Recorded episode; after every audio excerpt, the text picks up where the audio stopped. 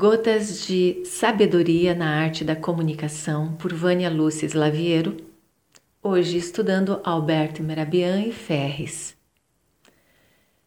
Eu vou pontuar algumas coisas que eles nos trazem nos seus estudos. A pergunta é: você já esteve diante de uma palestra, de uma aula onde você se sentiu entediado, com mal-estar, ou às vezes ansioso pelo jeito que o outro falava?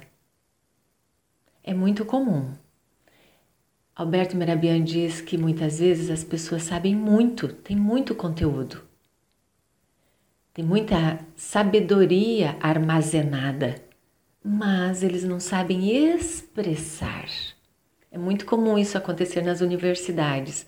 Os nossos alunos comentam: puxa, tem professores que são fantásticos, são PhD, mas eles têm dificuldade de falar, expressar, e aí nós nos sentimos impotentes em absorver aquele conteúdo.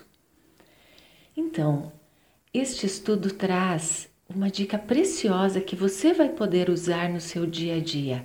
Fazer o seu próprio laboratório, como sempre dizemos nos nossos áudios. 7% da nossa comunicação é o, o conteúdo, as palavras que eu utilizo. 38% é o meu tom de voz, a entonação, a musicalidade, a pontuação correta, a vírgula, a pausa. E 55% da comunicação é o não verbal a expressão facial, a respiração, os gestos. Olha que interessante, mais de 90% é o corpo falando e o tom de voz. Por isso que muitas vezes no telefone nós podemos encantar o outro ou não, dependendo de como usamos a nossa voz. Perceba que se você juntar a neurolinguística correta que é a utilização das palavras certas, que eu venho pontuando em todos os áudios. E você cuidar da sua voz e a sua expressão corporal, você se torna excelente na arte da comunicação. Para isto, tem uma dica que você pode usar: filmagem. Filme a você mesmo falando, ou grave você mesmo, e depois se autoanalise. É importante você se filmar, se gravar falando dentro de casa com os familiares, no trabalho e com os colegas. Você vai perceber diferenças e então, adequando a neurolinguística e estas dicas, você poderá adequar para que o outro possa te entender melhor.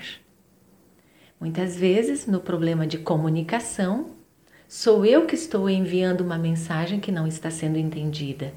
E aqui vale a pena você cuidar da sua intenção por trás das palavras, porque elas são expressadas e vai gerar congruência ou incongruência, confiança ou desconfiança. Tenha coragem de se autoavaliar porque vale a pena. Coloque muito amor nesta autodescoberta e você vai se surpreender com o despertar da consciência. Vânia Lúcia Slaviero, do Instituto Educacional de Bem com a Vida. 41 9903 8519. Até o próximo encontro.